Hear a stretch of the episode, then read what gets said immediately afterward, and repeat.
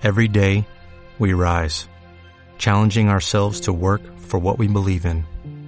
At U.S. Border Patrol, protecting our borders is more than a job, it's a calling. Agents answer the call, working together to keep our country and communities safe. If you're ready for a new mission, join U.S. Border Patrol and go beyond. Learn more at cbp.gov/careers. Muy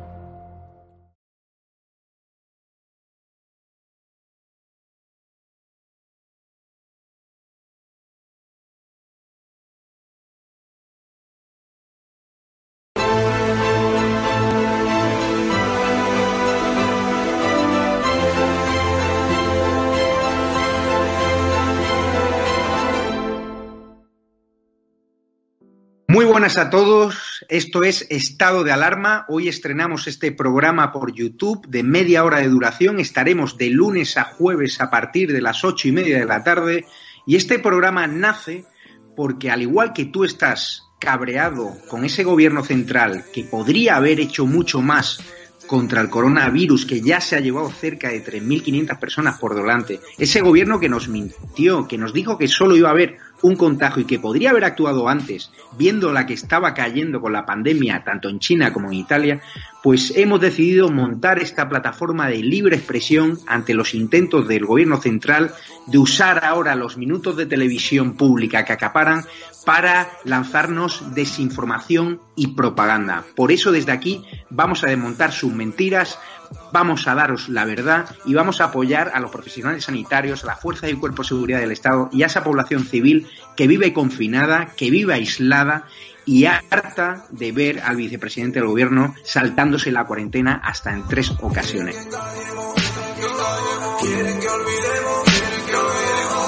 Secretos que irán a las tumbas en el palacio de hierro. Muchas almas vuelan a diario, millones de velas en los santuarios, demasiadas cruces en el calendario, un país entero contra un adversario, hospitales con mares de voluntarios, todos los balcones llenos en mi barrio, aplausos que se escuchan hasta el planetario para ángeles vestidos de sanitarios. Nos está costando respirar. Nuestro mundo paró de girar. Ya. Ellos no nos cuentan la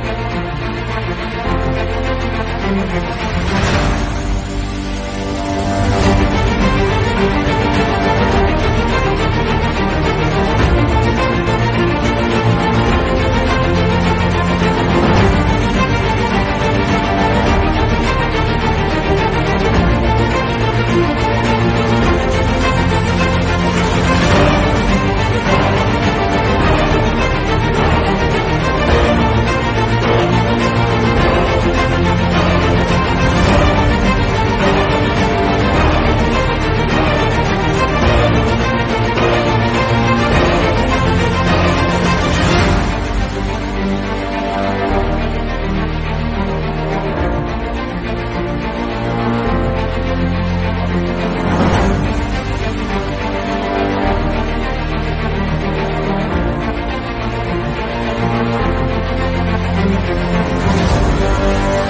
you.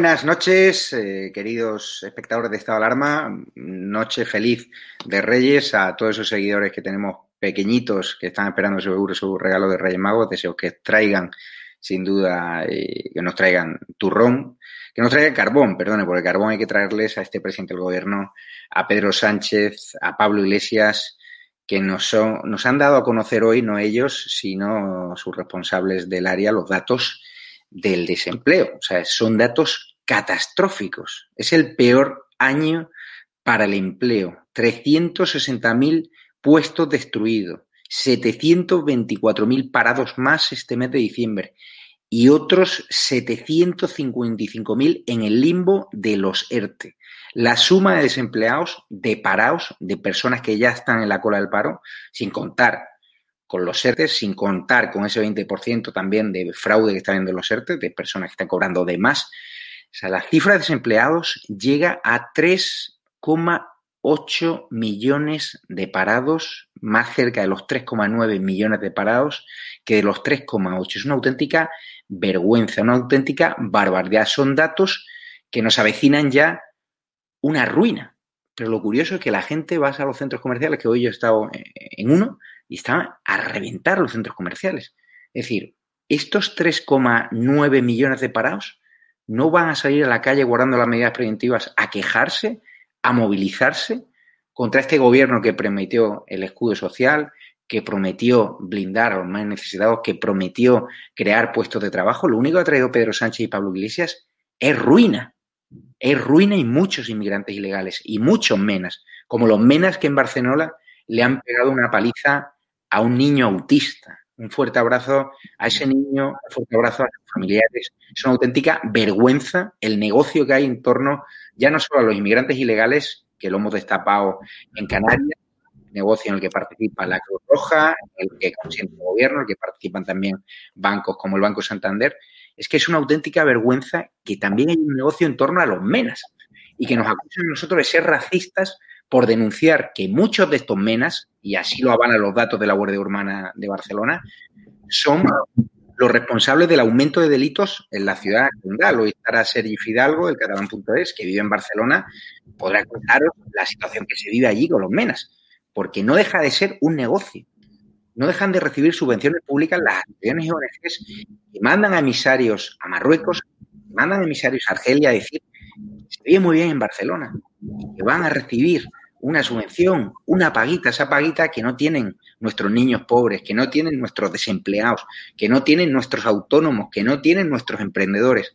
En definitiva, tenemos un gobierno al que le preocupan más los menas que apalizan a este niño autista, los inmigrantes ilegales que traen el coronavirus, que ha costado la vida a un policía nacional, al cual Marlaska negó proteger no solo a él, sino también a sus compañeros. Una auténtica vergüenza y hay que denunciarlo. Nos llamen racistas, nos llamen xenófobos. Esto no es racismo. Nosotros queremos promover inmigración legal y ordenada, pero no que entren aquí como Pedro por su casa, menas, que entren aquí como Pedro por su casa inmigrantes ilegales que además dicen muchos de ellos con 25, 27 años que son menas y claro, no hay posibilidad de repatriarlos. Y luego ahí están el aumento de delitos las manadas magrebíes que se forman de menores de edad y de las cuales las televisiones no dicen la nacionalidad. Vaya a ser que se fomente la xenofobia y el racismo. Como decía hoy en Twitter, seguro que organizan ya una manifestación para defender a los eh, menas que han agredido a ese niño autista. Vivimos en un país de locos, vivimos en un país desquiciado donde pasan este tipo de cosas. Ahora tendría que haber una manifestación en apoyo a ese niño autista y seguro los próximos días veremos lo que pasó en Canarias, manifestaciones a favor de los inmigrantes ilegales que estaban causando el miedo en Gran Canaria, en Tenerife o Lanzarote. Eso es así. Así que toda mi solidaridad y por cierto, hoy es el cumpleaños, el 83 cumpleaños de nuestro querido rey emérito Juan Carlos I, ya sabéis mi posición al respecto. Estoy deseando que regrese a España. Le han expulsado como un perro por la puerta de atrás, sin ni siquiera estar en calidad de investigado, ni imputado, sin haberse respetado la presunción de inocencia, acogiéndose al mismo proceso de regularización fiscal que hizo Monedero, las terminales mediáticas del gobierno, el gobierno y también la decisión de la zarzuela de permitir esa salida por la puerta de atrás, pues han hecho que este hombre, que además está muy mal de salud, que nos trajo la democracia, que nos trajo miles de millones de euros de inversión, que llevó la marca España donde nadie la ha puesto, pues no haya podido pasar ni siquiera sus navidades con sus seres queridos. Hay familiares de él que ven este programa y que agradecen nuestro apoyo, pero es que justo el día que vuelva, eh, yo querré enterarme del aeropuerto, la hora, para darle las gracias por habernos traído la democracia. Está claro cuando le condenen, está claro que lo que hizo de no declarar aquí impuestos no está bien, no es estético, pero tenemos un partido en el gobierno que tiene a doblemente condenados como el señor Echenique por pagar en vea a su asistente, por eh, deshonrar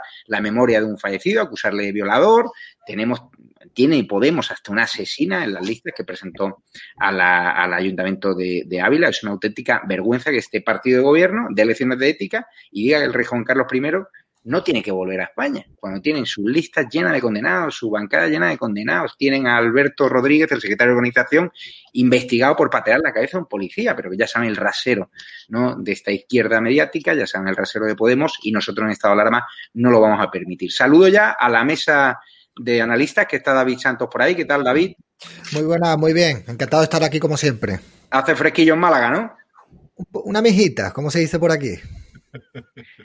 ¿Qué tal, Eduardo García Serrano? Un placer, como siempre, estar en estado de alarma contigo y con, los contertulios de esta noche, con David y con, con Sergio.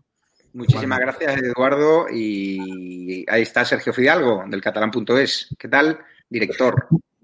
Pues muy, muy, buenas noches, encantado de estar aquí una vez más y comenzando el año con energía, que tendremos mucho trabajo por delante ante la que nos viene encima. Pues vamos eh, a hablar precisamente, Sergio Fidalgo, de, las elecciones catalanas. Luego hablaremos de los menas contigo.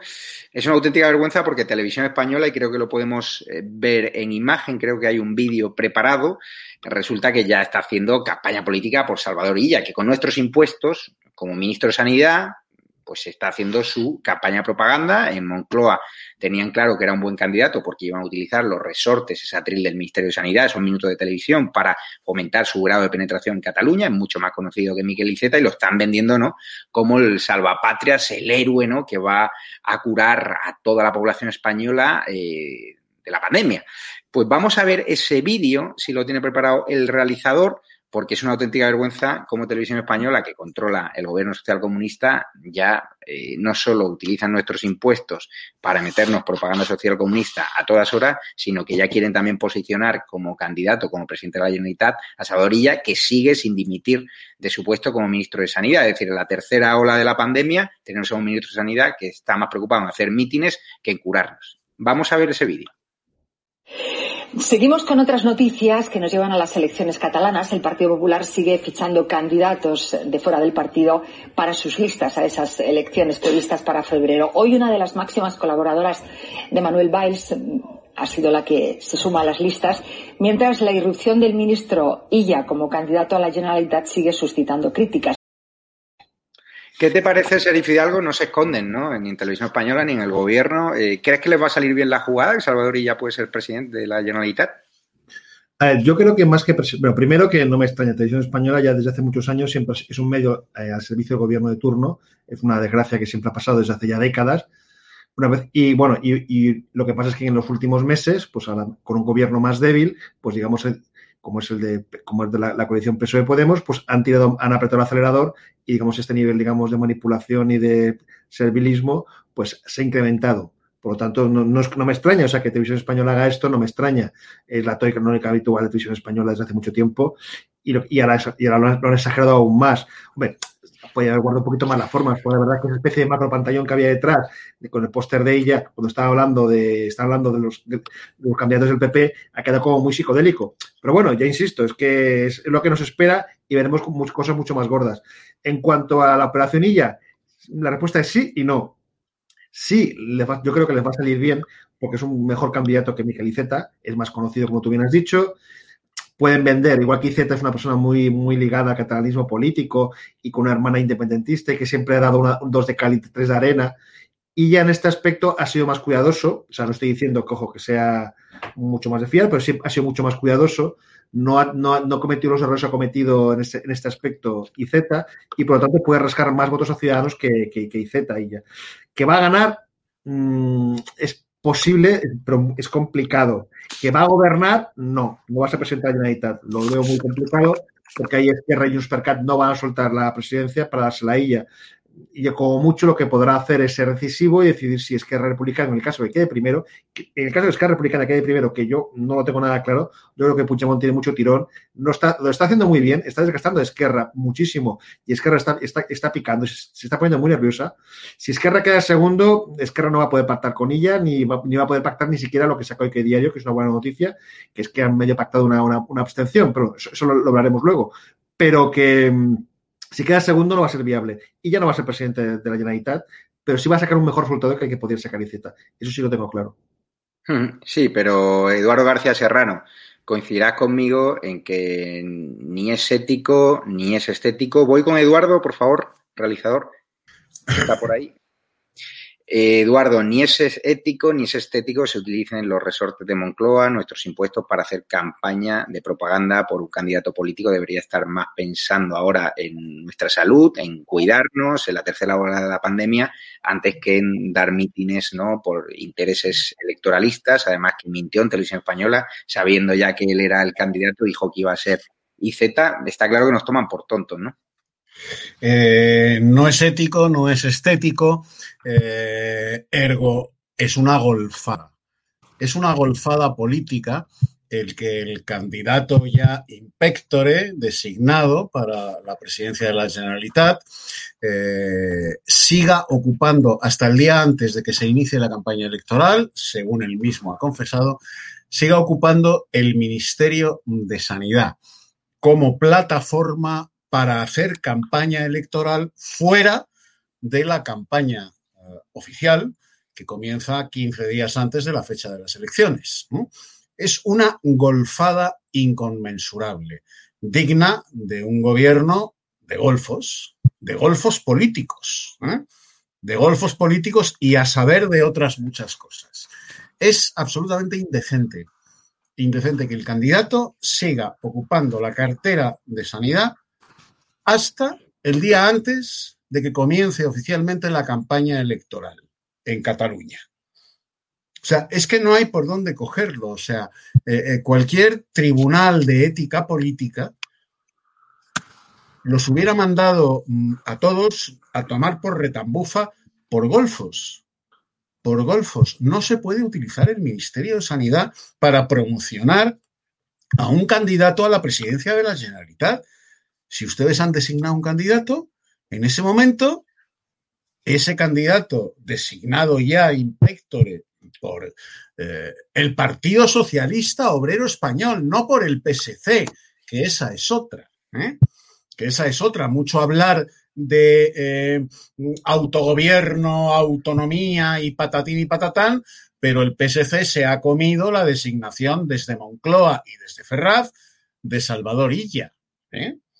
Se la ha comido. Los dos lo han confesado tanto mm, la butifarra y Z como el propio candidato, que les llamó Pedro Sánchez y les dijo que no dijeran ni pío hasta que él les diera orden de hablar, que no dijeran ni pío y que oficialmente el candidato seguía siendo IZ hasta que él diera luz verde para desvelar al tapado.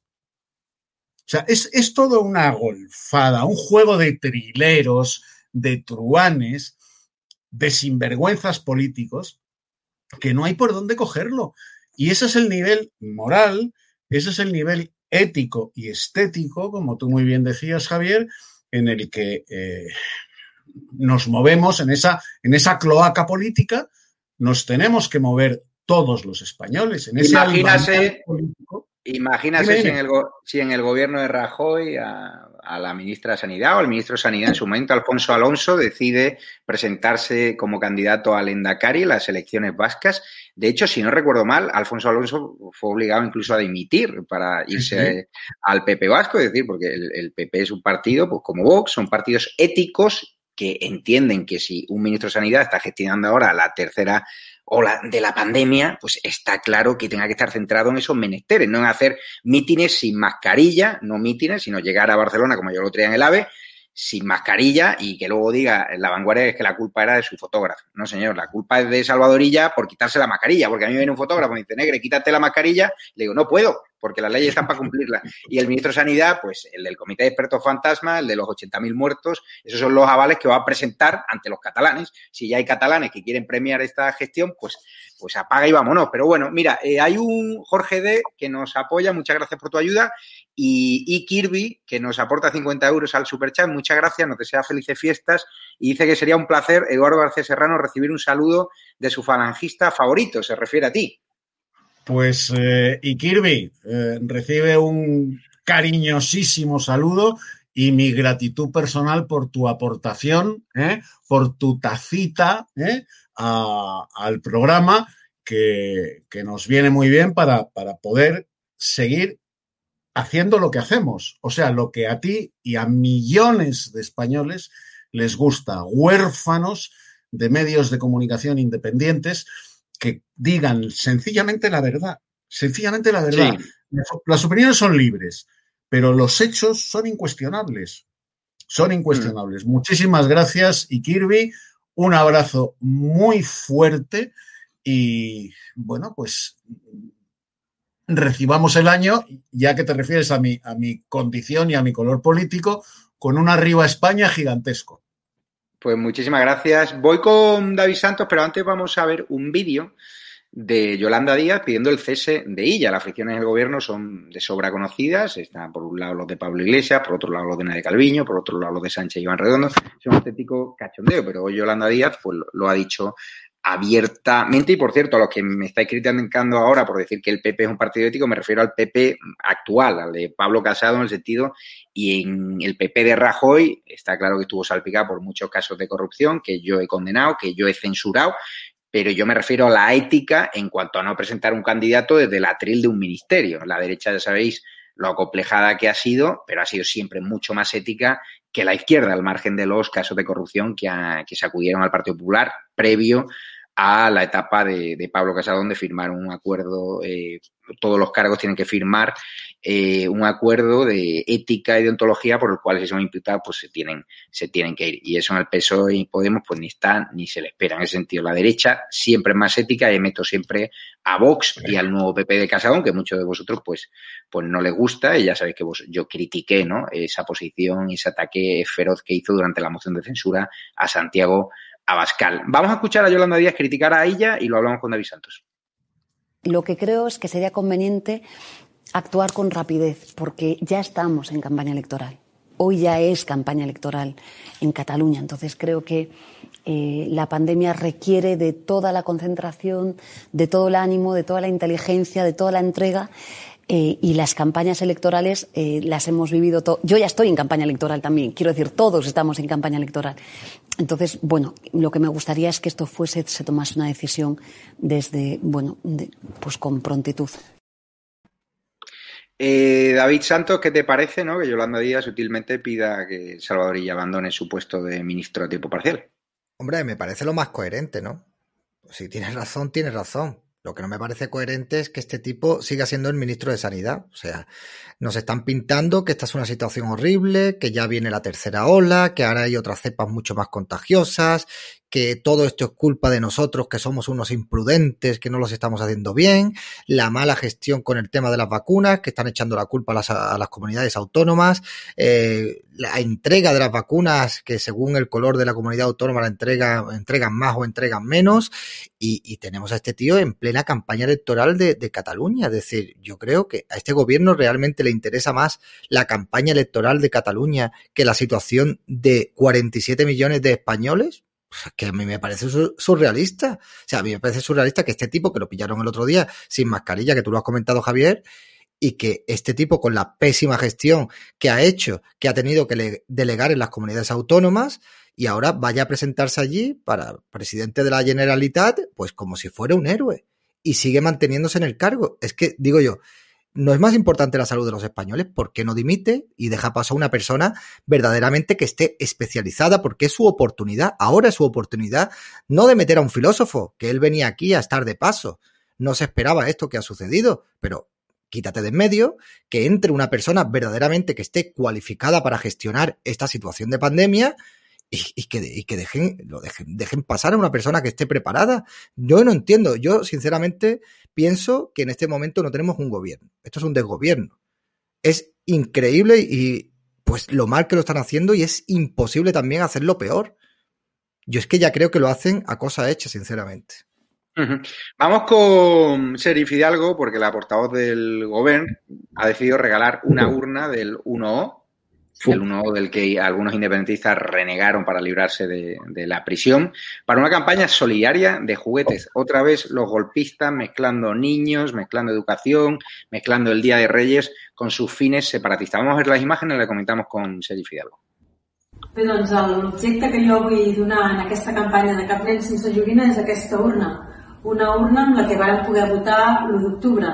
I per què dono aquesta, aquesta urna? Doncs perquè penso precisament que l'1 d'octubre vam votar perquè volíem un futur millor, un futur millor pels nostres nens i les nostres nenes i per tant he pensat doncs, que aquest regal, que aquest objecte doncs, era molt adequat perquè si volem un futur millor ens cal poder tornar a decidir lliurement quin ha de ser el futur del nostre país. ¿Qué tiene la cabeza esta Budot, Merichel Budot? Eh, primero son unos miserables. O sea, son unos miserables, punto. No se puede decir otra cosa. En una campaña benéfica para conseguir fondos para regalar juguetes a niños que no pueden tener juguetes por, su precariedad, resulta que el objeto que, que, que ofrecen es, un, es, una urna de un referéndum ilegal firmada. Es posible que saque dinero porque hay mucho enfermo en Cataluña. La verdad es que igual algún zumbao es capaz de pagar un dineral por, es, por esa fiambrera igual pueden comprar muchos juguetes, pero ya el hecho simbólico es cómo vinculan una campaña infantil, benéfica infantil, a su, a su radicalismo político. Y cómo lo venden de que esta urna simboliza por lo que el futuro de los niños, pues con un futuro, pues los niños estuviéramos una Cataluña independiente, por lo tanto, a lo mejor no haría falta de estas cosas, porque ellos son la leche y España es una cosa oprimida. O sea, al final, todos esto, todo estos rollos que mezclan siempre para lo suyo, que es utilizan cualquier cosa, por noble que sea, por bonita que sea, para su fin político. Y esto, ya te digo, yo, eh, cuando tú la ves, piensas, a ver, ¿no te estás dando cuenta de que esto lo está viendo toda España y que estás haciendo el ridículo? O sea, que estás dando, que estás dando una super fiambera gigante como gran En vez de decir, venga, vamos a dar, yo qué sé, un, vamos a sortear alguna, alguna obra de arte, yo que sé, algo que sea muy valiosa y consiga para conseguir dinero, mucho dinero, y además que sea algo bonito y que podamos venderlo realmente como algo, un gesto noble. No, no, la urna, la urna firmadita. Pero es que son así, es que son así, ¿no? Es como lo que hacen siempre. Recordemos que las cabalgatas de Reyes siempre van con los lazos amarillos, van con los farolillos, con, con los mensajes, las pancartas de libertad de, presos políticos. Que en las fiestas de los colegios infantiles de, de, Navidad, pues en los escenarios de los coles que dominan, pues hay las escuelas, ahí tienes los lazos amarillos, los villancicos de libertad presos políticos. Es que son así, todo lo fanatizan, todo. No, no importa que sean niños, enfermos, todo lo fanatizan. Ese, es el problema que tenemos. Y el problema que tenemos en Cataluña es que nos tenemos que librar de esta gente en las urnas. Y por eso a ver si todos vamos a votar y nos conseguimos quitarnos de encima. Va a ser difícil. Pero es que si no, la alternativa es más cosas de estas cada dos por tres y más fanatismo cada dos por tres. Eduardo García Serrano, vamos con la realidad en España, el drama económico que muchos no quieren ver, muchos están viviendo del ERTE, muchas de las personas están cobrando incluso de más de ese ERTE, parece que no son conscientes de que muchas de sus empresas no van a poder devolver los ICO, van a acabar despidiéndoles. Y ahí estaban muchos de ellos pues más preocupados en gastar dinero en los centros comerciales, en estar pendientes de las tropelías de Paquirrín en Sálvame. Y está claro, la sociedad española, por lo que yo veo, está muy necesidad, muy tranquila, para tener cerca ya de 4 millones de desempleados, sin contar los del ERTE. O sea, doy los datos de nuevo. El peor año para el empleo, este es el año de Sánchez, de Pablo Iglesias, los que iban a proteger al débil, los que iban a generar puestos de trabajo. 360.000 puestos destruidos en este año, 724.000 parados más en diciembre y otros 755.000 en el limbo de los ERTE. Suman, y voy a decir la cifra exacta porque cada persona que está en la cola del paro le mando un fuerte abrazo, pero solo le pido que abra los ojos y que no vuelva a votar al PSOE o a Podemos, porque cuando España se vaya a la ruina que está al borde de, cuando España pase hambre realmente, muchos de vosotros que votasteis al PSOE y a Podemos, yo os tendré que decir, disfrutad de lo votado, pero es que lo tenéis merecido. Y no quiero decirlo, ojalá podamos salir de esta recesión económica, ojalá la gente no pase hambre, pero desgraciadamente para que España despierte, veo necesario, no sé qué opinas, Eduardo García Serrano, de que muchos de esos votantes pasen hambre de votantes socialistas, porque claro, el que ha votado al Partido Popular, a, a Vox, a Ciudadanos, obviamente no tiene culpa de nada. Pero los que han votado al PSOE, los que han votado a Podemos, que los ves en las colas del paro y que siguen defendiendo al PSOE y que siguen defendiendo a Podemos, esta gente no, que, no, no sé qué tiene en la cabeza. Bueno, yo voy a apelar, con tu permiso, querido Javier, a, a Gandhi, que es uno de los grandes tótem, de las grandes vacas sagradas de la progresía universal, eh, para explicar lo que tú eh, acabas de eh, racionalizar perfectamente bien. Gandhi decía que cuando un imbécil llega al poder es porque sus votantes están muy bien representados, muy bien representados. Ergo, los responsables directos de lo que estamos padeciendo los españoles son los votantes todos del PSOE, los votantes todos de Podemos y los votantes todos del separatismo, con Barretina y con Chapela. Me da lo mismo. Esos son los responsables directos del gobierno que padecemos, que ellos nos han dado a través de las urnas. ¿no? Bueno, pues ahí tenéis los resultados. Cuatro millones de parados en números redondos, que son bastantes más si les sumamos los parados que no contabilizan porque están haciendo cursitos. Los estudiantes, cientos de miles, que han terminado sus carreras y andan buscando trabajo y no se han dado de alta en el paro. Y los del limbo de los ERTES, que están en transición directa hacia las listas del desempleo, nos montamos en 5 millones largos de parados. Gracias, gracias a los votantes, todos del PSOE, a los votantes todos de Podemos y a los votantes todos del separatismo, con Barretina y con Chapela.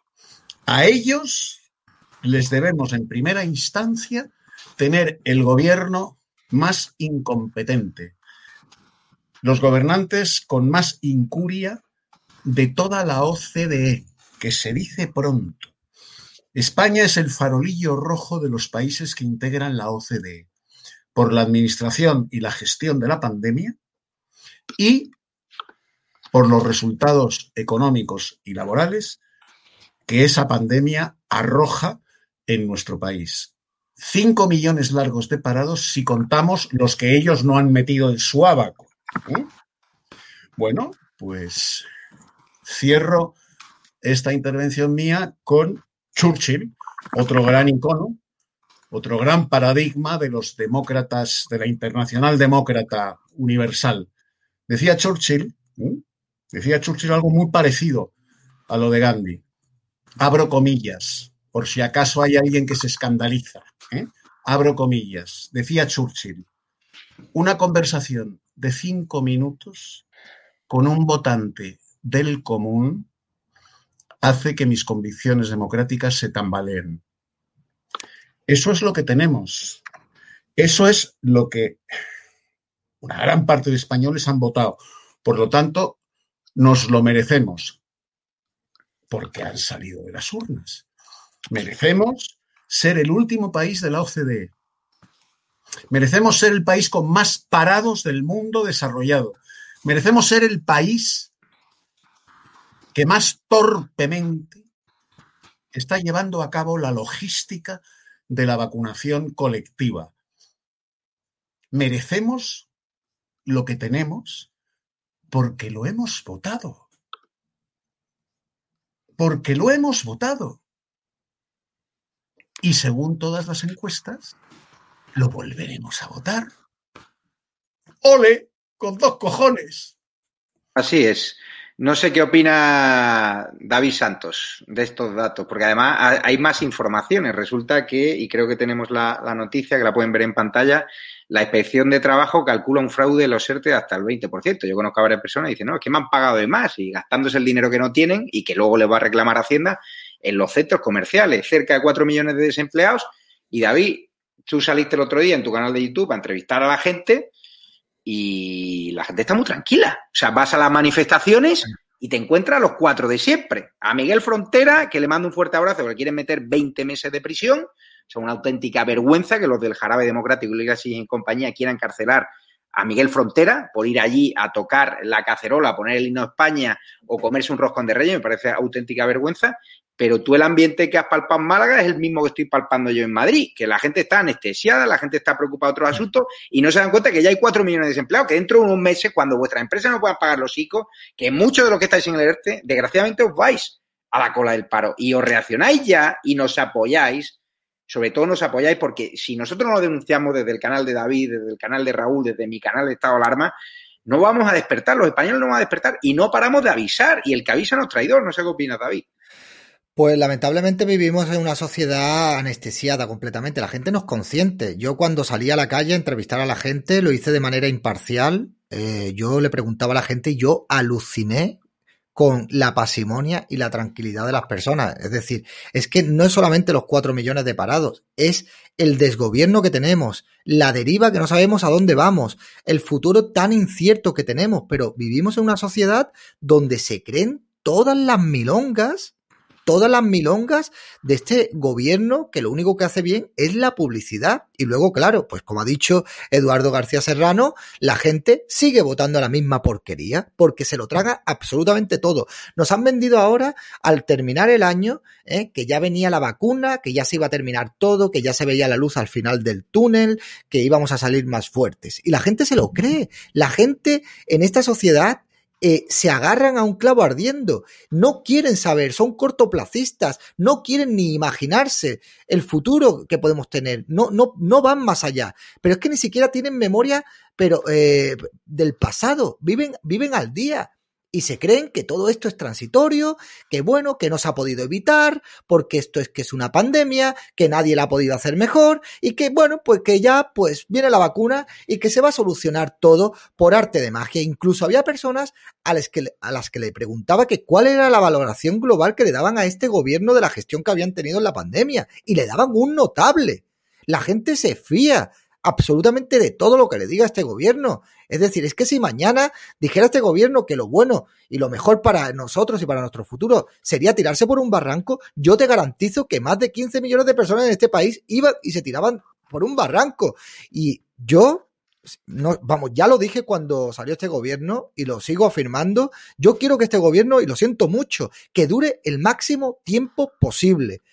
Que tengamos tal ruina que vamos a tener que la gente se quede completamente inmunizada de toda esta propaganda y de toda esta izquierda que vive de la ilusión, que vive de engañar a las personas y que de una vez por todas dejemos de votar a estas opciones populistas que cada vez que están en el gobierno nos llevan a la más absoluta de las ruinas. La gente tiene que despertar, la gente se tiene que dar cuenta, pero desgraciadamente en este país la gente no va a empezar a movilizarse y no va a empezar a salir a las calles hasta que verdaderamente no tengan ni un duro en el bolsillo. Mientras tanto ahora, con los ERTES van tirando, con la ayuda de los familiares van tirando, con el paro que van teniendo van tirando. Veremos a ver, veremos a ver lo que pasa de aquí a un año. Veremos a ver lo que pasa aquí a un año. Yo estoy muy indignado con, este tema, Javier. De verdad te lo digo. yo, estoy muy indignado con la gran parte de la, de la sociedad española que no despierta, que no reacciona. Nosotros en nuestros canales estamos poniendo los datos, estamos poniendo mentiras como la que vamos a poner ahora de Pedro Sánchez, que dijo, atención, que no subiría los años de cotización, pero la han subido hasta los 66 años. Vamos a escuchar esta nueva mentira para que os cabréis, para que os despertéis y para que entendáis que estamos ya al borde de la ruina, que o reaccionamos o nos van a comer y que estos socialcomunistas una vez que llegan al poder les va a costar muchísimo, va a costar muchísimo desalojarlos. Y cuanto más movilizados estemos, cuanto más unidos estemos, cuando, cuanto más nos apoyéis a nosotros en este canal y en otros como el de David, más fuertes saldremos. Pero tenemos que despertar todos, espabilar ya de una vez. Vamos a, a, ver. No van a espabilar, no van a espabilar hasta que no pasen hambre. Si a mí la gente me dice que yo Hago vídeos, hago hoy un vídeo dando las nacionalidades que no las dan en televisión de los agresores del chico este con autismo y me dicen que es mentira. Que, eh, Javier, bueno, perdona por haberte interrumpido. Nada, nada, vamos a ver a Pedro Sánchez, otra mentira más. Y hoy hemos escuchado, por ejemplo, a la ministra de Educación, de, Trabajo, a la ministra de Trabajo le hemos escuchado decir que lo que hay que hacer es aumentar los años de cotización. No, Lo que hay que hacer es aumentar los salarios para sostener el sistema público de pensiones. A ver si se enteran. ¿No les pesa, eh, David Sari Fidalgo, perdona, el, las mentiras al PSOE? Es decir, en Cataluña ha presentado a Salvadorilla, que nos coló un comité de expertos fantasmas. No sé si algún experto de esos fantasmas va en la lista. Ah, bueno, que no existen, que son como Casper. Pero preguntarte, la mentira, la hemeroteca de Pedro Sánchez, viendo los sondeos, que debería estar el peso desplomado, viendo las cifras del paro, no sé cómo lo estás viviendo tú en Barcelona, si a pie de calle tú ves a la gente preocupada por lo que va a pasar, preocupada por las elecciones catalanas, preocupada por la economía. Hay muchísimos hoteles cerrados. Luego hablaremos de esa agresión de los menas al niño autista, es decir, en Barcelona con la tasa de criminalidad por las nubes y lo peor está por llegar. A ver, yo, ¿qué te- yo estoy curado de espantos. A ver, eh, Pedro Sánchez eh, miente, miente mucho, muchísimo, y claro, es sorprendente que tenga tanto apoyo. Pero sí, claro, en Cataluña tenemos a unos piraos, porque lo que gobierna la Generalitat son unos piraos, y ya no es que mientan, directamente han enloquecido, y la gente les, sigue votando. Claro, igual que hay un votante muy fiel a Pedro Sánchez, que pase lo que pase, no o por mucho que mienta, no para de votarles, aquí nos pasa lo mismo. Por lo tanto, preocupación, claro que la hay, pero yo estoy convencido que más de un hotelero y más de un propietario de bar de estos a los que el gobierno les está, fastidi- les está fastidiando la vida porque les, les está hundiendo, igual que en Madrid, por la hostelería tiene cierto respiro y han podido combinar pues la, trabar la economía con intentar luchar contra la pandemia, aquí directamente han, aplicado pues, el, hacha y se, han cargado la hostelería, más de un hostelero va a votar seguro a Junts per Cat y a Esquerra Republicana a pesar de que le les hayan arruinado. Por lo tanto, lo de Pedro Sánchez, que mienta, que, mienta una y otra vez y ahí siga, es que no me extraña, es que en España realmente el nivel, digamos, de digamos, de fidelidad a los bloques políticos es tan alucinante a veces que te preguntas cómo es posible. Yo, yo insisto, es que yo, ha, ha habido 70.000 muertos, la economía está hundiéndose y el PSOE, en el peor de los casos, pierde cinco diputados. Pero no porque sea PSOE, es que cualquier, cualquier país, en cualquier país normal del mundo, país normal, cualquier, cualquier otra democracia occidental como la nuestra, un gobierno vive lo que le, está, lo que, lo que le ha pasado al PSOE, teniendo en cuenta que además lo han hecho mal, mal- en el tema de las vacunas, mal en el tema de la prevención, mal en el tema de las mascarillas, eh, que han hecho muy mal en el, en el tema de la, de la lucha contra la, la epidemia y tendría una expectativa de voto de menos 5. Y ahí aguantan. Es que ya, ahí aguantan. Y, y, por lo tanto, pero insisto, es que si solo fuera Pedro Sánchez, pues en Cataluña también pasa, también pasa en el País Vasco, porque el PNV es visto como un gran partido súper estable y súper maravilloso, está lleno de casos de enchufismos, de clientelismo, y ahí sigue, es que todas las sociedades en España, todas están, todas están absolutamente dormidas y tragando lo que haga falta. Y lo que haga falta. Preocupación muchísima, por supuesto. La gente está más pensando en ver si va, a poder, si va a poder pagar la hipoteca o va a poder comer el mes que viene, que no las, no las catalanas. Por eso he hecho ese, ese, llamamiento antes a que la gente vaya a votar. Porque es que realmente la desmovilización, sobre todo del, sector no separatista, es increíble. La gente está muy asustada, la gente tiene otras preocupaciones y, la- y ahora mismo lo, que no le preocupa es que si Puigdemont, que si Carrizosa, que si Alejandro o que, o que si Aragonés. Y eso es un problema que tenemos que luchar. Pero bueno, para eso estamos gente como vosotros, gente como nosotros, intentar que la gente despierte y que, bueno, que al menos piensen, luego que, piensen lo que quieran, pero que al menos piensen y no se traigan la propaganda que en general nos está invadiendo. Vamos ya a seguir con un tema que a mí me indignó. Sabéis que un policía nacional que estuvo destinado dos semanas al muelle de Arguineguín a luchar contra la inmigración irregular, desprovisto de medidas de protección, pues falleció hace unos días por coronavirus. Ya venimos avisando que los inmigrantes ilegales están entrando, muchos de ellos con coronavirus, que llegan de Canarias a la península, no se le hacen controles de ningún tipo, ni PCR, y luego a nosotros para ir a Canarias a dejarnos el dinero y para apoyar al sector turístico, pues nos piden PCR, también a los turistas extranjeros. Está claro que si llegas en patera, aquí no te piden control de ningún tipo. Pero este caso me ha indignado especialmente porque yo estuve en Canarias con Raúl y los propios agentes de la Policía Nacional nos contaban que ellos se tenían que pagar de su bolsillo las PCR porque Marlasca Interior se lo negaban y grupos hoteleros como Riu también les pagaron las PCR. Pues bien, el hecho de que hayan policías nacionales desprovistos de esas medidas de protección ha provocado un trágico fallecimiento. Le mando un fuerte abrazo a la familia de Antoñín, este policía nacional malagueño, que resulta que le mandan dos semanas a Arguineguín sin medidas de protección. Luego sus compañeros tampoco les hicieron las PCR, una auténtica vergüenza. Y ahora Marlasca insulta a la Policía Nacional y ni siquiera acude al funeral del agente fallecido. y Pablo Iglesias también usando la muerte de este policía por COVID-19 para atacar a los pedidores mediáticos. Está, gente, está claro, Eduardo García Serrano, que esta gente es, basura, que esta gente es bazofia. No sé qué opinas, Eduardo.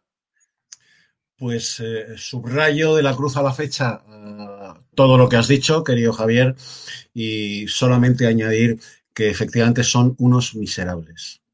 Son unos miserables en todos los aspectos uh, que recoge el diccionario de la Real Academia sobre este término, eh, excepto en uno, el de la ausencia de riqueza, porque son unos miserables multimillonarios.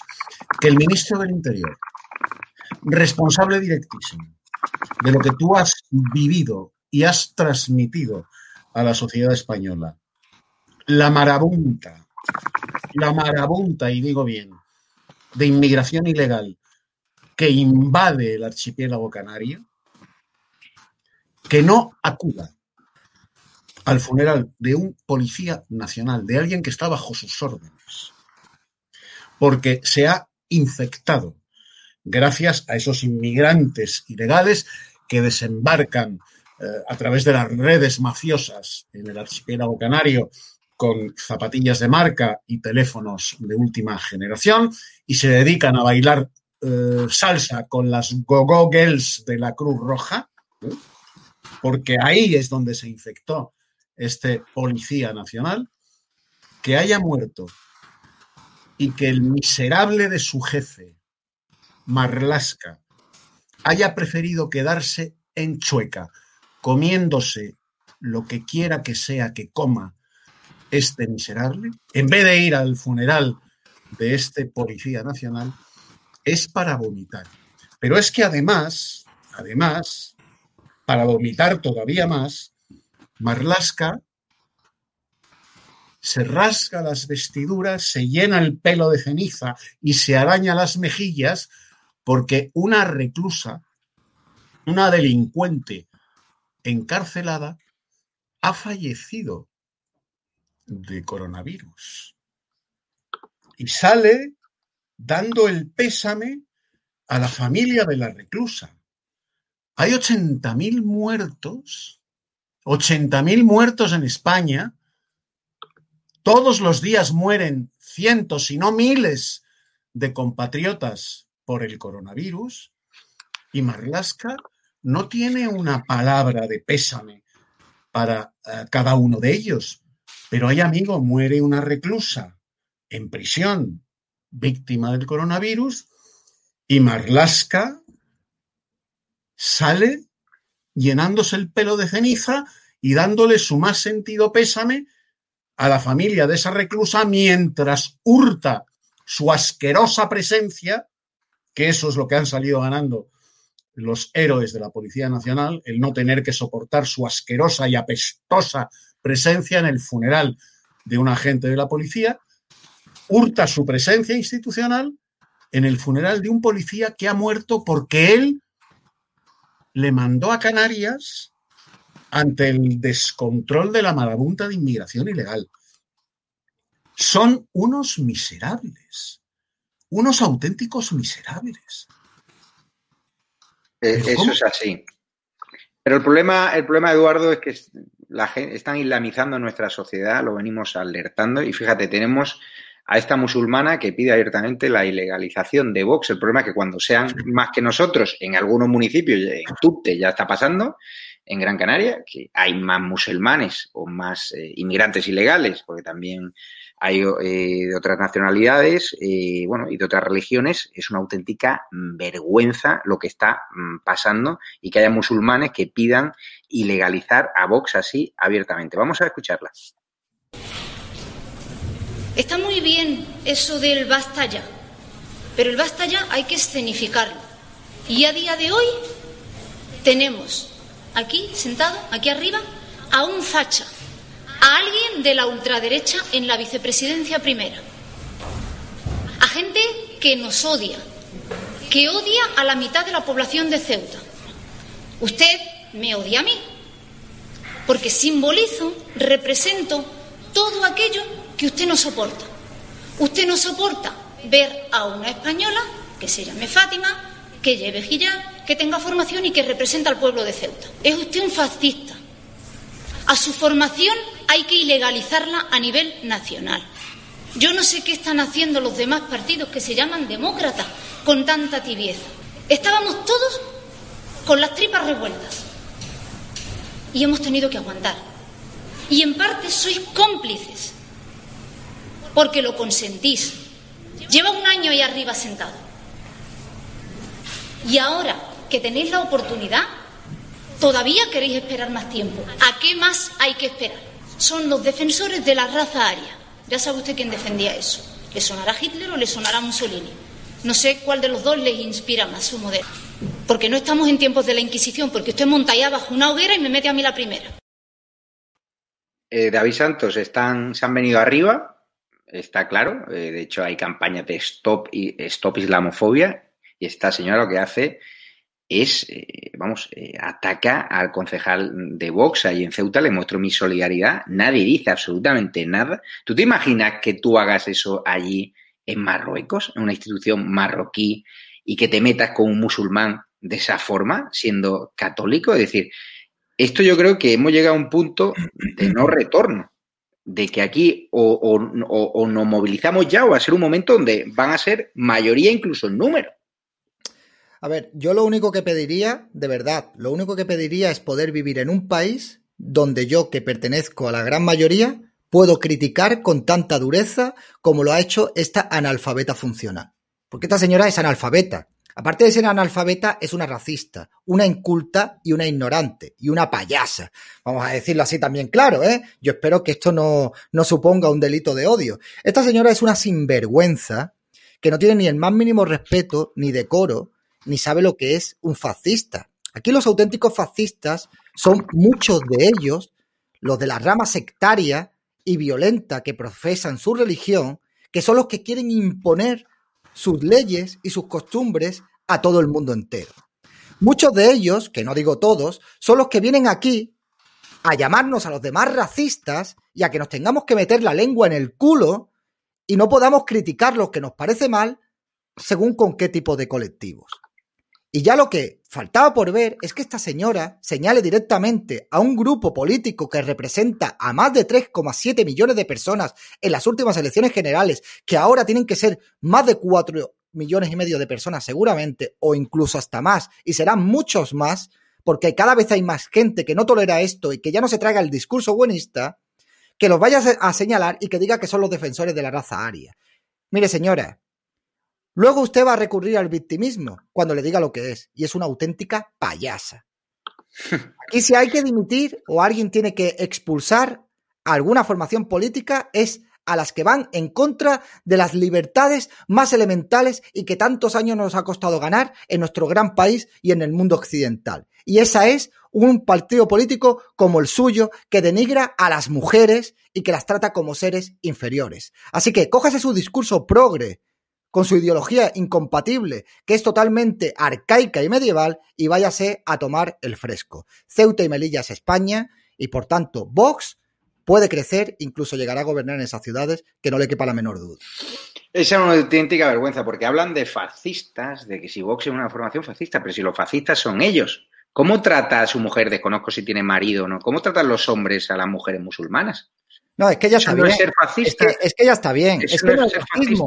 Es que no es, ser ra- es que no es racismo ni nada, es que tenemos que hablar como son las cosas. Es que lo que no puede ver- venir aquí colectivos minoritarios a insultar a gran parte de los españoles y que encima las leyes los protejan a ellos y aquí nosotros estamos totalmente desamparados. Es decir, tú no puedes criticarlos a ellos y ellos ya se permiten el lujo y están tan crecidos de señalar con el dedo aquí a todo el mundo y de pedir ilegalizaciones de partidos que representan a 3,7 millones de personas y que son la tercera fuerza política de este país. ¿Pero qué coño es esto? ¿Pero qué carajos pasa aquí? Hmm, El problema es que ya estamos subvencionando. Yo siempre digo, España es el único país que financia a sus enemigos.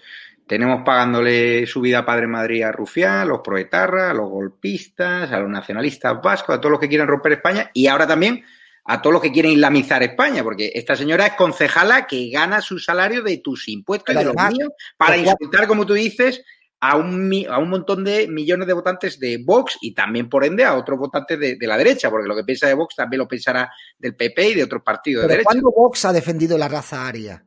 ¿Cómo puede hablar de Vox, que es un partido nazi, cuando Vox es, es prosionista, defiende a Israel, por ejemplo? ¿Qué habla esta señora del fascismo? ¿Qué habla esta señora de los fachas? ¿Eso no es delito de odio? O sea, señalar con el dedo y pedir la ilegalización del tercer partido político de España, ¿eso no es un delito de odio?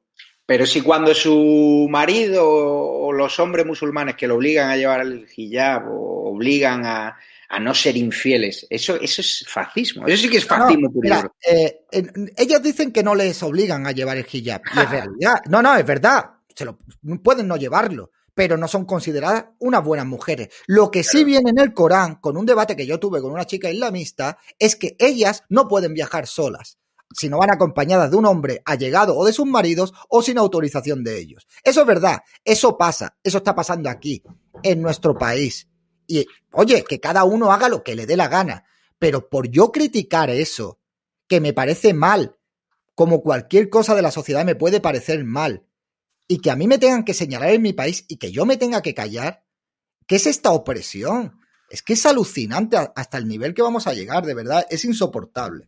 Pues te vas a cabrear aún más, David. No podemos dar el vídeo, curiosamente, en YouTube, porque ya sabes que lo censuran por, por violencia. Es decir, si mostramos las imágenes de los menas de Barcelona, los menas de Colau, porque son subvencionados, estos centros que acogen a menas están subvencionados por Colau, también por nuestro gobierno. Mañana, mañana daremos más información al respecto. Ahí están rodeándolo entre varios a un niño autista. No sé qué sientes, eh, Sergi Fidalgo, al ver estas imágenes. No podemos ver el vídeo en YouTube porque lo censura, lo tienen en nuestra web, estadoalarmatv.es, lo censura y nos podrían cerrar el canal, porque según YouTube esto es violencia. Pero en cambio, cuando la violencia es contra alguien de otro tipo, pues resulta que hay en YouTube un montón de canales que emiten imágenes, pero a nosotros no nos pasan ni una. Es una auténtica vergüenza. Aquí protegen. Cuando el agresor parece ser que es el español al inmigrante, no hay problema, pero cuando es al revés, pues para YouTube es violencia. ¿Qué opinas, Sergi, al ver esta imagen? La verdad es que es un caso muy grave, la verdad es que es una, vergüenza lo que le han hecho este a este, chaval. Es, muy delictivo y yo, espero, sinceramente que la policía haga su trabajo, los coja y, le aplique la máxima seguridad posible a los jueces, porque no puede ser, no se puede pegar a un niño autista, robarle. Pero bueno, el problema no es la, procedencia de, que haya sido, que haya sido un mena, porque son, son menas, pero podría haber sido perfectamente pues ciudadanos españoles pasos de vuelta con tres copas. El problema básicamente es que en Cataluña lo que hay es un problema, digamos, de falta de respeto a la autoridad.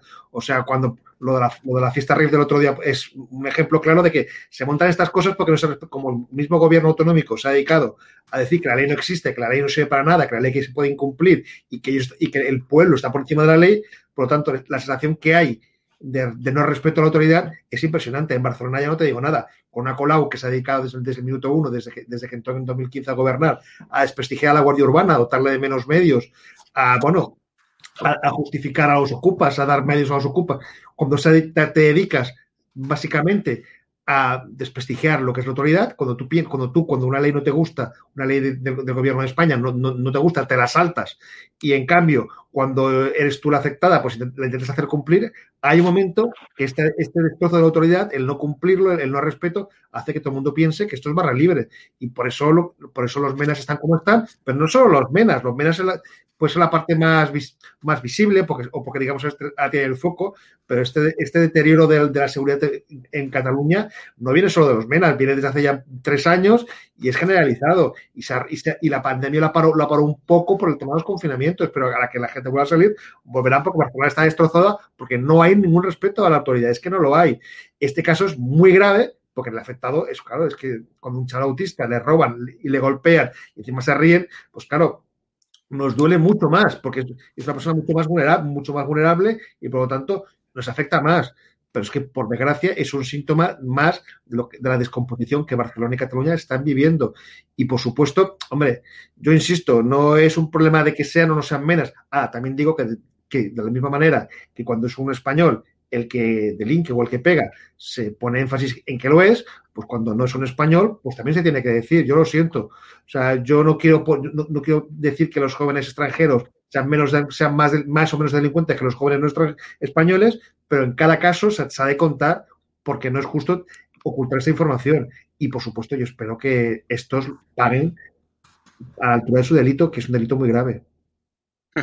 Así es. No sé qué opinas, Eduardo García Serrano. Ahora mismo hay una ola de solidaridad hacia ese niño autista, pero también la izquierda mediática nos está acusando a los que hemos denunciado este caso de que somos racistas, de que somos xenófobos y seguro que organiza una manifestación de stop islamofobia, stop racismo, cuando a estos menas lo que habría que hacerlo, los menas que han agredido, de vuelta a su país de origen, a Marruecos, que nos manda a lo peor de lo peor, que se desentiende y de vuelta, como haría un país serio como Estados Unidos, como haría un país serio como Alemania, sean menores o no, si un menor delinque y viene aquí a agredir a niños autistas, a asaltar supermercados, a asaltar tiendas del Decalón, a pegarle a nuestras señoras mayores. Pues claro, hay muchos que nos dicen, no, es que usted es un racista, los que salen, los vecinos que salen denunciando que están hartos de los centros de menas, siempre hay papagayos en las televisiones diciendo, no, es que este vecino es un racista. Que te abran a ti un centro de menas, querido periodista, enfrente de tu casa. A ver si tu opinión cambia. Pregúntale a las señoras de esos barrios obreros donde están estos centros de menas cómo se sienten cuando son atracadas. Pregúntale a esas señoras del barrio del Raval cuando son insultadas, son vilipendiadas y tienen miedo hasta salir con el bolso a la calle. ¿Qué hacemos con esto, eh, Eduardo? Porque esto es un despropósito, de verdad. Este programa me está cabreando hoy mucho ya. Mira, yo comenzaré diciendo pues lo que eh, la, inmensa mayoría, eh, por no decir la totalidad de los españoles de buena voluntad, eh, han dicho hoy en el sofá de su casa cuando han visto en el telediario este vídeo sencillamente repugnante. Son unos hijos de puta. Y no hay más. Con eso el español define muy bien una conducta, un carácter, eh, y el alma de determinadas personas. Estos menas no es que sean unos hijos de puta, es que son unos nietos de puta. Y a los nietos de puta, dado que son extranjeros, se les echa del país a patadas en el culo. A patadas en el culo. Porque no nos queda más remedio que aguantar a los hijos de puta celtibéricos que los tenemos apuñados. Pero encima, tener que aguantar a los nietos de puta que nos vienen del Magreb y que con el cuento de no sé qué edad tengo están mantenidos por el Estado español, sueltos, haciendo el salvaje por todas las calles de España, eso ya es de aurora boreal. Estos merecen la expulsión, la expulsión inmediata del país. Sí, Marlasca, sí, la expulsión.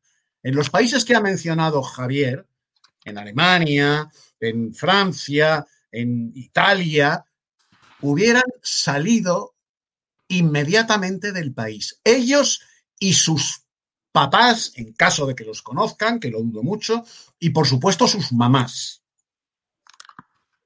son unos hijos de puta. Todo aquel, todo aquel moro o cristiano que se ceba con un niño, con un chavalín, con un anciano, con una persona, independientemente de su edad, que está discapacitada física o psíquicamente, es un hijo de puta. Y los hijos de puta, cuanto más lejos, mejor. Voy a preguntarle a David Santos qué, opinas de esta paliza que le han dado a un niño autista así por toda la cara. Hemos visto cómo los inmigrantes ilegales en Canarias el otro día también apalizaba a un joven que defendía a las eh, a una mujer, a dos jóvenes que iban a ser agredidas por otros inmigrantes ilegales. Es una auténtica vergüenza. lo curioso es que se están fomentando desde el gobierno campañas de stop islafobia cuando lo que tendríamos que fomentar esas campañas de, protección frente a estos salvajes, estos menas que delinquen, estos inmigrantes ilegales que delinquen, porque luego hay algunos que son pacíficos y tal, y, que yo, mm, si entran de forma ilegal, a sus países de origen. Pero está claro que los menas que delinquen se tienen que volver, devolver a su país, pero mañana. No sé qué opinas. Eh, no, no los menas que delinquen. Es que aquí no tiene que haber ninguna persona ilegal.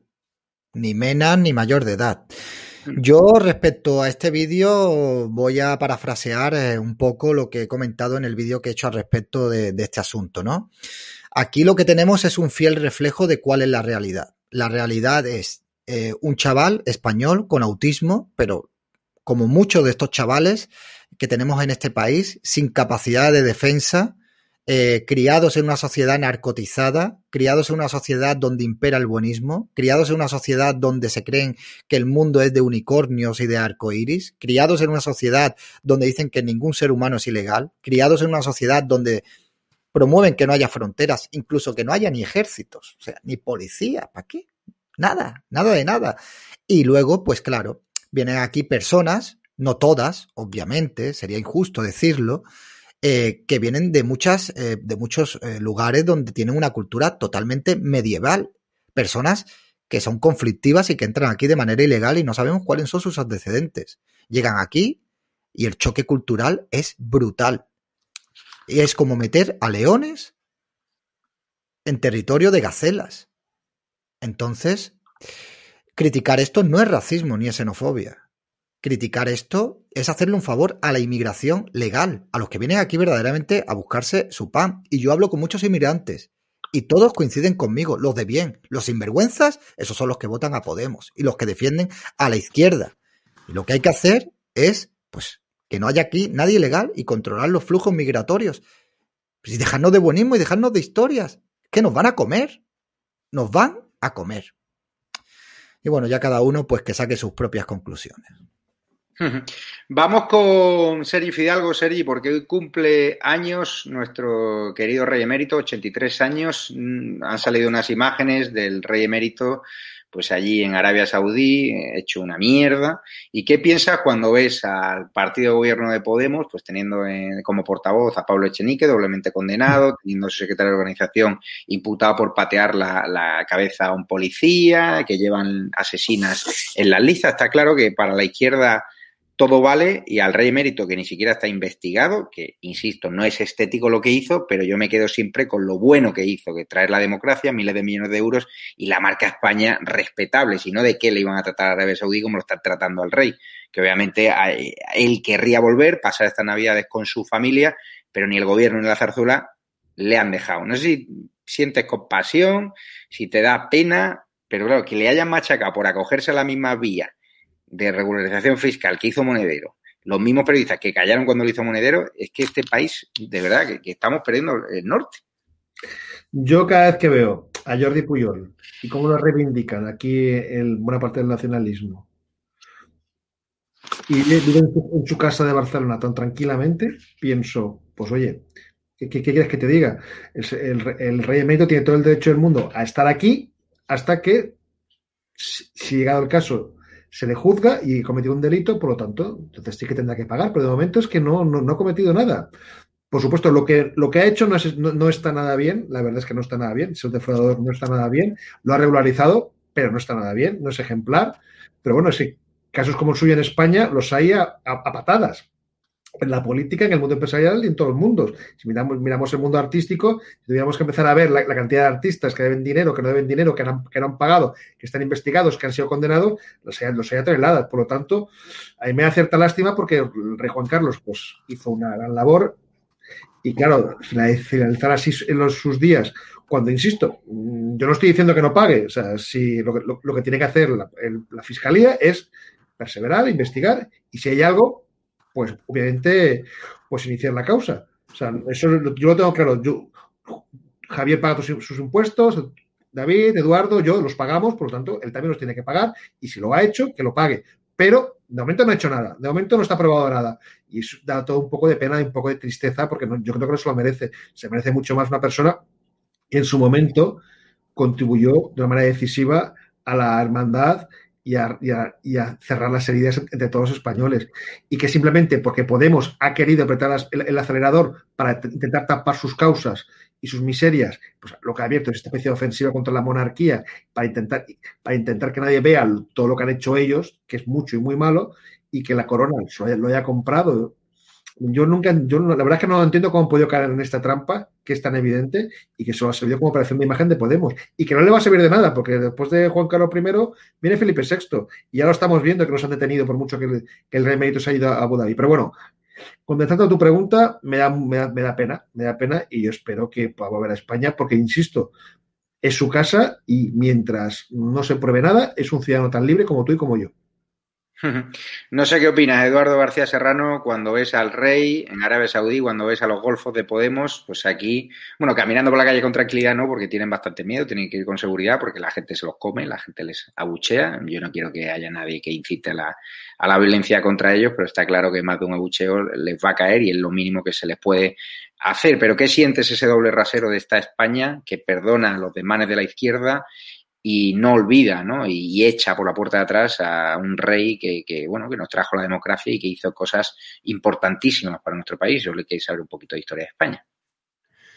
Bueno, vamos a ver, yo mm, lo que siento es que eh, los mismos que gritan al ladrón, al ladrón, señalando a Juan Carlos I, eh, ese grito uh, y ese jarabe democrático no se lo apliquen ellos mismos. Porque eh, si aplicamos el mismo jarabe democrático que le están aplicando a Juan Carlos, eh, por ejemplo, a la Junta de Andalucía, porque todo esto, todo esto eh, está sirviendo, como, como, bien habéis señalado, para ocultar la podredumbre de Podemos, del PSOE y Atláteres, y para derribar la monarquía. Bueno, pues apliquemos ese mismo jarabe democrático, por ejemplo, como apuntaba Sergio Fidalgo. Si por eh, corrupción política las instituciones que han albergado esa corrupción deben desaparecer, ¿qué hacemos con la multisecular Generalitat Catalana? En la que durante más de 20 años eh, Jordi Puyol y sus siete niños de Écija han estado robando a manos llenas. Nos cargamos la Generalitat, igual que Podemos pretende cargarse la monarquía por los supuestos hipotéticos casos de corrupción del rey. Nos cargamos la Generalitat catalana. Pero hay más. Nos cargamos la Junta de Andalucía porque desde la Junta de Andalucía los socialistas de partido y de sindicato se han gastado el dinero de los parados nada menos, el dinero de los parados en putas y en cocaína? ¿Nos cargamos la Junta de Andalucía? Por la corrupción eh, que ha anidado durante 30 mm, años en la Junta de Andalucía. ¿Eliminamos también la Junta de Andalucía? Porque claro, ese rasero, ese rasero espartano contra la corrupción supuesta del rey Juan Carlos, hombre, habrá que aplicárselo a otras instituciones del Estado.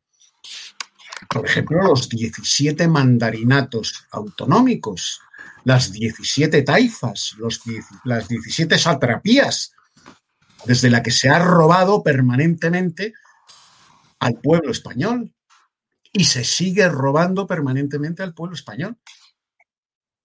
O ahí ya no vale ahí ya no vale.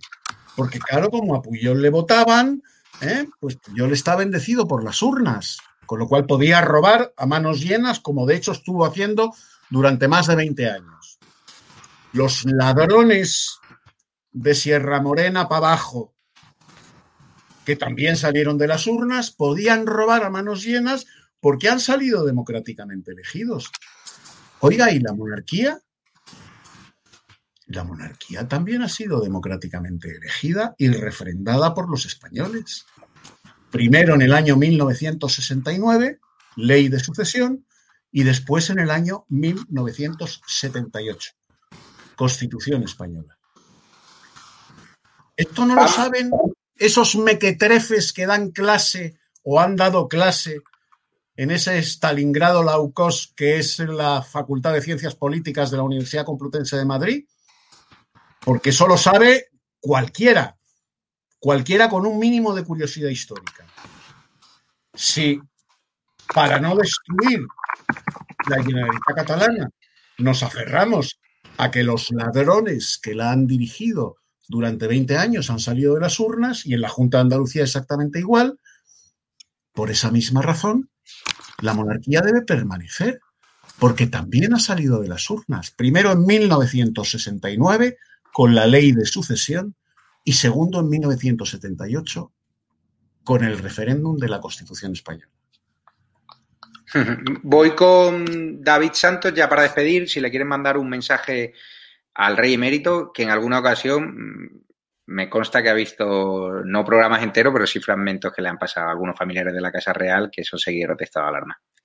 Yo le quiero felicitar el cumpleaños, además que es Capricornio como yo. Mañana yo cumplo años, el 5, y desde aquí pues mostrarle mi respeto y habrá podido cometer sus errores, ha intentado regularizar su situación, pero es el reflejo que tenemos en España. Una gran persona con sus luces y sus sombras, que son las de menos, más luces, muchísimas más luces que sombras, muchísima más vocación y muchísima más riqueza que ha aportado a España como el rey emérito, pocas personas, y sin embargo este hombre sí ha tenido que ir de aquí por la presión mediática, y aquí tenemos a Jordi Puyol, a Griñán, a Chávez, paseándose por las calles, a estos políticos golpistas que se han cargado la convivencia en Cataluña para muchas décadas, que se han cargado la economía de Cataluña para muchas décadas y que pues pronto saldrán a la calle porque van a modificar las leyes o incluso les van a dar un indulto, ¿no?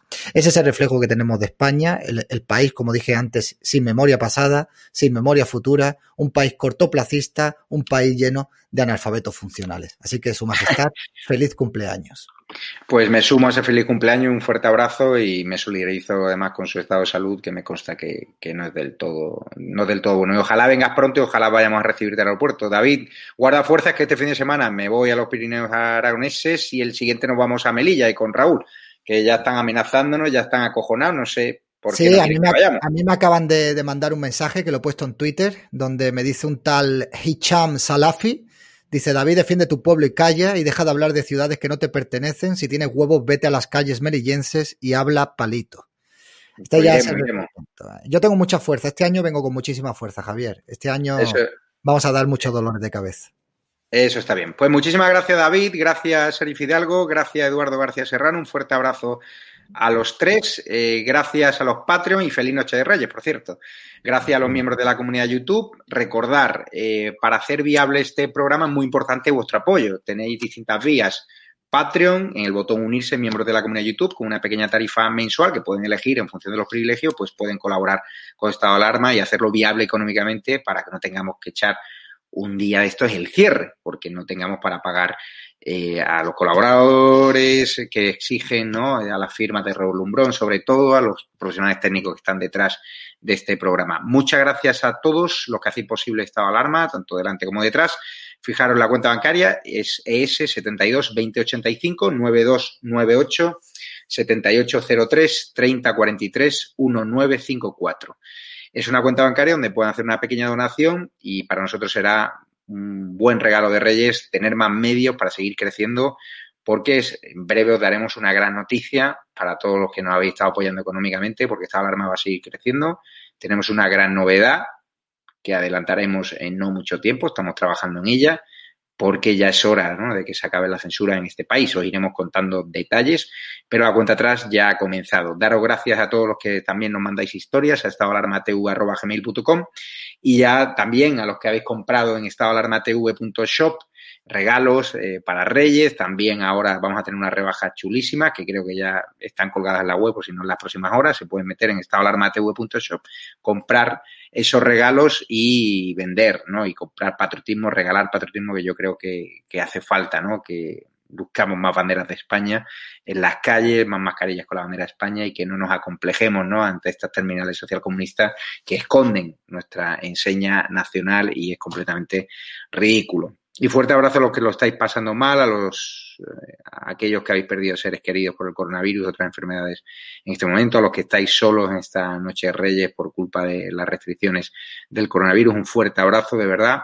Unidos saldremos, pero no saldremos más fuertes, ¿no? Como dice este gobierno mentiroso esa propaganda social comunista que inundó periódicos como El Mundo. Salimos con cerca de cuatro millones de desempleados, ya en este mes de enero, pero el problema es que la ruina va a ser prácticamente total. Eh, las ayudas europeas se las van a repartir entre el IBEX 35 y sus chiringuitos, chiringuitos ecologistas, chiringuitos de y seguro que algún que otro amigo de Ábalos es una auténtica vergüenza. Pero por eso vamos a estar nosotros en estado de alarma denunciando todos esos abusos de poder, denunciando las mentiras, la manipulación del gobierno socialcomunista y diciendo no a la censura, no solo a la censura que quieren establecer a través del Ministerio de la Verdad, sino también a través de plataformas y redes sociales. Un fuerte abrazo, desconecto ya, feliz noche Reyes y ojalá os traigan regalos, pero sobre todo cariño de la gente que os quiere y de verdad os deseo que no traigan carbón. Así que los niños que se han portado mal y que, y que bueno, que les den una oportunidad a los Reyes Magos, que seguro que el año que viene se portarán un poquito mejor. Pero bueno, os deseo de verdad que pasen una plácida noche con vuestros seres queridos, aquellas personas que podáis tener esa suerte. Así que nada, ya me contaréis mañana qué regalitos hay, porque no interrumpimos ni siquiera la programación mañana que es día festivo, pero vamos a hacer programa a las 10 menos cuarto de la noche con un plantel de lujo. Y por cierto, os dejo ya el directo con el Pater Góngora, el sacerdote de moda, sacerdote afín a Vox, que dice las cosas como son, políticamente incorrecto, y que hoy ha recibido más ataques de la izquierda mediática, de la izquierda en redes sociales. Nosotros tenemos, contamos con su apoyo y os quiero dar las gracias por todo lo que hacéis por nosotros. Muchísimas gracias, nos vemos, cuidaros y vayan ya al directo de Pater Góngora.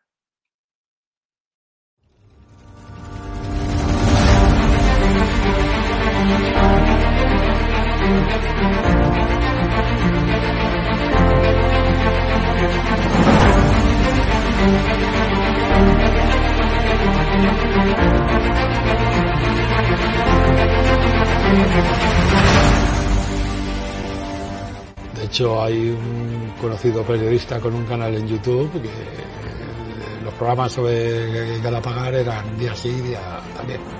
¿Te refieres a Negri?